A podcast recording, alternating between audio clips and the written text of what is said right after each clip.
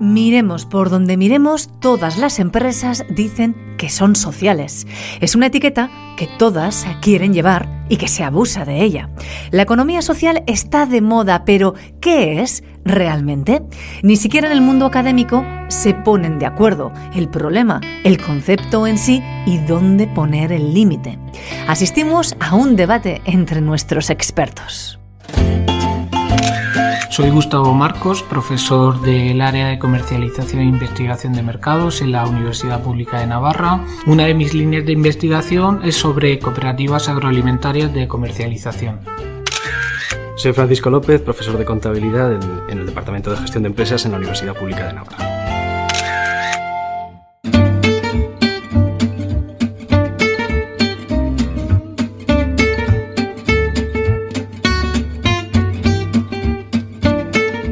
Ciencia al Punto, el podcast de divulgación científica de la Universidad Pública de Navarra.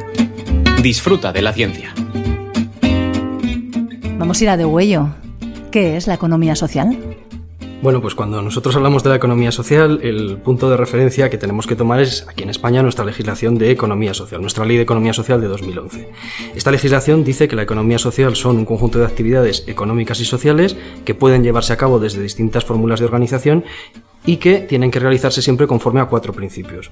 El primer principio es la primacía de las personas, el segundo principio es aplicar el resultado económico a un fin social, el tercer principio es promover la solidaridad como un mecanismo interno en los procesos de toma de decisiones y finalmente ser independiente respecto de los poderes públicos. Esa es nuestra definición. Esa es la definición que marca la ley, con lo cual ahí no hay discusión. Pero ¿dónde empieza entonces, Gustavo, la discusión? El problema viene de, de la confusión que existe en la terminología o el concepto que se utiliza. Y muchas veces se confunde o se mezclan los conceptos de economía social y solidaria y se utilizan como sinónimos economía social y solidaria. Y desde algunos aspectos se ve que las cooperativas como empresas con fin de lucro, es decir, para lucrar a sus socios, no son consideradas o se quiere que no sean consideradas como unas empresas sociales. Las cooperativas en sí sí que tienen un fin social y responden a todos estos principios de la economía social. ¿Son sociales a tu juicio porque benefician a las personas que forman parte de esa cooperativa? La persona es el fin en sí mismo y el capital es el medio para retribuir o mejorar la vida, la calidad de vida, oportunidades de esas personas. No como una empresa capitalista donde el capital es el fin y la persona es un recurso que se utiliza para tal fin. Mm, entonces, ¿crees que hay demasiadas empresas que se quieren poner esa etiqueta de economía social y que no lo son? Efectivamente, es, es, de hecho tenemos algunos estudios en el ámbito norteamericano donde aparecen empresas que están cotizadas, aparecen empresas que forman parte de los principales índices y que se clasifican claramente como empresas sociales. Esto es una barbaridad. Sí, pero estamos hablando de empresas capitalistas o lo que se le llama capitalistas frente a las cooperativas, pero las cooperativas es otra cosa muy distinta. Si bien esos beneficios se reinvierten ya sea en el socio a través de su remuneración o de su formación y también tiene otra serie de ventajas sociales que están recogidas en los principios y en los estatutos de cualquier cooperativa de reinversión, arraigo al territorio, reinversión en la sociedad en la que están instauradas esas cooperativas y de hecho por ley están, tienen una dotación para un fondo para que el dinero solamente se puede utilizar para el crecimiento propio de la cooperativa para reinvertirlo en fines sociales en la comunidad o en sus socios. Y el problema es de la definición amplia de economía social donde bajo esos principios caben mucho tipo de empresas y estamos hablando de economía social y solidaria. Yo creo que la confusión viene de considerar, de mezclar y hacer sinónimo economía social y solidaria. Economía social, aquellas empresas que tienen un fin social, como hemos dicho, la cooperativa, ese fin social que tiene, pero no tienen por qué ser solidaria. Ahí sí que también entran las fundaciones, no solamente tienen un fin social, sino que también un fin solidario. Vosotros dos, ¿Animaríais a cualquier persona que nos escuche a formar parte bien de una cooperativa en vez de una empresa capitalista al uso o bien de una entidad con un fin social sin ánimo de lucro? Yo por mi parte creo que si la persona en sí está comprometida con este tipo de principios y cree que su forma de emprender su nueva empresa o emprendimiento colectivo responde a este tipo de principios y pueden entenderse, yo creo que es una mejor forma más amable de hacer economía y de contribuir a este emprendimiento. Sí, yo estoy de acuerdo con lo que dices, pienso que la palabra clave es el compromiso. Si las personas están comprometidas con esa realidad social que quieren abordar y resolver, entonces posiblemente estos modelos que estamos viendo son los modelos idóneos para ir a por ello y para poder emprender. Pero si no hay compromiso, estos modelos generan muchos problemas en torno a su organización.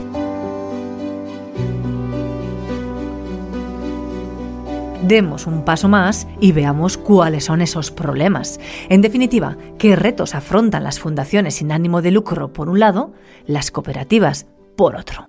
En el caso de las organizaciones, de las fundaciones, asociaciones que pertenecen o que forman parte de la economía social, el principal reto y la principal dificultad está en garantizar la supervivencia a largo plazo. ¿Por qué? Porque una fundación se constituye como un patrimonio dotado de una personalidad jurídica que aporta al fundador para desarrollar un fin, una misión social. ¿Dónde está el problema? En que ese patrimonio se va consumiendo a lo largo del tiempo y hay muchos estudios que lo que van viendo pues es que a medida que el tiempo va pasando la supervivencia es cada vez mucho más difícil, hay una tendencia al endeudamiento, a bajar el nivel de beneficios y en consecuencia la actividad social se va viendo cada vez más y más mermada hasta que desaparece. Este es el reto principal de una fundación. Por cierto, una fundación puede ser económicamente rentable cumpliendo un fin social, es decir, mejorando algo que necesitamos? Una fundación puede ser económicamente eh, viable y además tiene que ser económicamente viable. ¿Cuál es la cuestión aquí? En que una fundación los beneficios que obtiene los va a reinvertir, es decir, van a ser reservas para continuar y en ese sentido es necesario que obtenga beneficios porque de otra forma no puede seguir efectuando y desarrollando su actividad. Por lo tanto, es necesario que sea viable. ¿Cómo consigue ser viable una fundación? Esta es la gran pregunta. Entonces, para ser viable hay como cuatro líneas, que es lo que la literatura va analizando, que es generar ingresos a través de los, eh, vamos a decir, beneficiarios, cobrando algún tipo de precio, cuota por el servicio prestado, acudir también a lo que son ingresos financieros, jugar y tratar de invertir para sacar algún tipo de rendimiento, tratar de hacer algún tipo de actividad mercantil, de merchandising algún tipo de venta que le provea o le dé una cierta continuidad y luego también las subvenciones y donaciones, que es otro de los puntos donde estas entidades también suelen basarse. Claro, es una estructura muy diferente de, la, de, otras entidades que pueden entrar en la economía social. Saltamos a la otra estructura, nos vamos a la cooperativa. ¿Cuáles son los obstáculos y los retos que hoy afrontan? Bueno, las cooperativas, como toda la empresa hoy día, pues se enfrentan a los mismos retos que cualquier empresa pero estos retos suponen una dificultad extra en este tipo de organizaciones por su forma de organizarse. Retos me refiero globalización, cada vez unos mercados más amplios, un mayor tamaño de las empresas. ¿Y por qué supone un reto esta para esta forma especial de organizarse?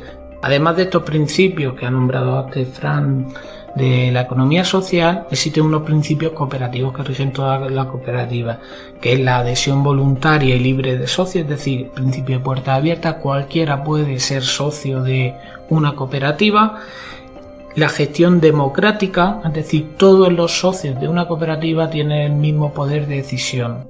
Un socio, un voto, se llama este principio.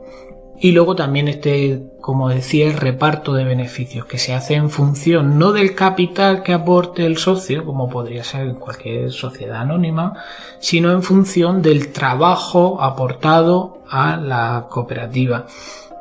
Estos principios son, están muy bien, pero a veces originan una serie de problemas de gobierno saber gobernar esta situación con esa democracia, con esa aportación, con ese tipo de reparto, pues se ha identificado desde la ciencia, pues hay muchos, muchísimos estudios que intentan explicar estos fenómenos y originan problemas, sobre todo a la hora de competir y a la hora de crecer. Suponen problemas en algunas situaciones, pero este, sin embargo hay cooperativas casos de éxito en España, en el mundo, de cooperativas grandes, exitosas, muy competitivas. La clave está en saber gestionar todo este gobierno de, la relación. Hemos abordado ya los retos, que, hablando en plata, son los problemas. Pero, ¿hacia dónde vamos? ¿Cuáles son las tendencias actuales? Si observamos las cifras, quizás se pueda ver que el número de cooperativas parece que, desciende, sin embargo su facturación sube y el número de personas, pues también el número de socios, participantes suben. Pero esto se ve un fenómeno también fruto de estos retos que plantea el mercado. Es decir, asistimos ahora en España un fenómeno de, de concentración, es decir, cooperativas medianas o pequeñas que se unen con otras cooperativas. Es decir, porque para ser competitivo en este mercado, de alguna manera hay que, hay que unir fuerzas. ¿Y cuáles son las tendencias que se observan en la otra parte de esas empresas de economía social, en las fundaciones con un fin social? Actualmente este, el sector de las entidades sin fines lucrativos y o de esta parte de la economía social es bastante inamovible, no tiene tanto una vocación de cambio. Su cambio principalmente ahora va precisamente por eh, lo que comentábamos de diversificar la estructura de ingresos y tratar de ser menos dependientes del ámbito de las subvenciones. Ese es un poco a lo que hoy por hoy tiende el sector, a ser más independiente respecto de los poderes públicos. Sean cooperativas o fundaciones, hablamos de entidades que comparten de un modo u otro un fin social. Ahora bien, ¿puede la economía social cambiar el mundo? Cambiar el mundo es un objetivo muy ambicioso, ¿no? Pero desde luego la economía social puede poner granos para poder ir hacia un sistema económico que sea diferente. Es decir, la economía social surge de dos tipos de fallos, fallos de que llama la literatura del mercado y del no mercado. ¿Qué son los fallos del mercado? Pues que hay realidades sociales que el mercado por sí mismo no puede atender y que como no los puede atender necesita echar mano de otro tipo de entidades que los puedan soportar. Y fallos del no mercado son fallos que una administración también comete y que no puede resolver y por lo tanto necesita de alguien que lo haga. Entonces, desde este punto de vista, son entidades que son necesarias y que en esa medida contribuyen a cambiar el mundo poco a poco, pasito a pasito, pero que permiten mejorar y que las sociedades y los estados del bienestar crezcan y vayan en una progresión constante.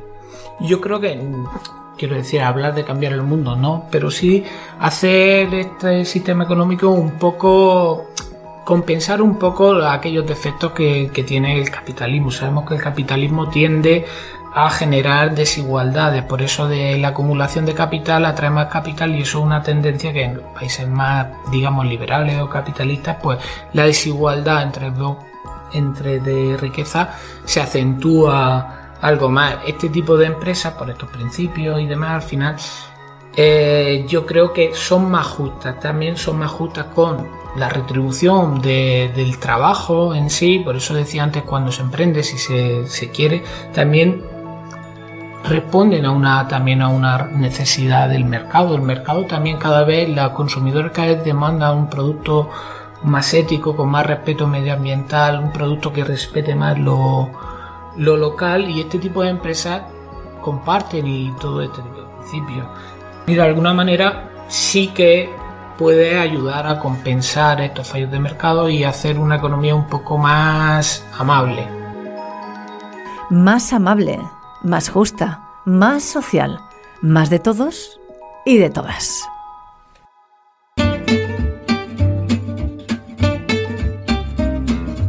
Ciencia al Punto, el podcast de divulgación científica de la Universidad Pública de Navarra.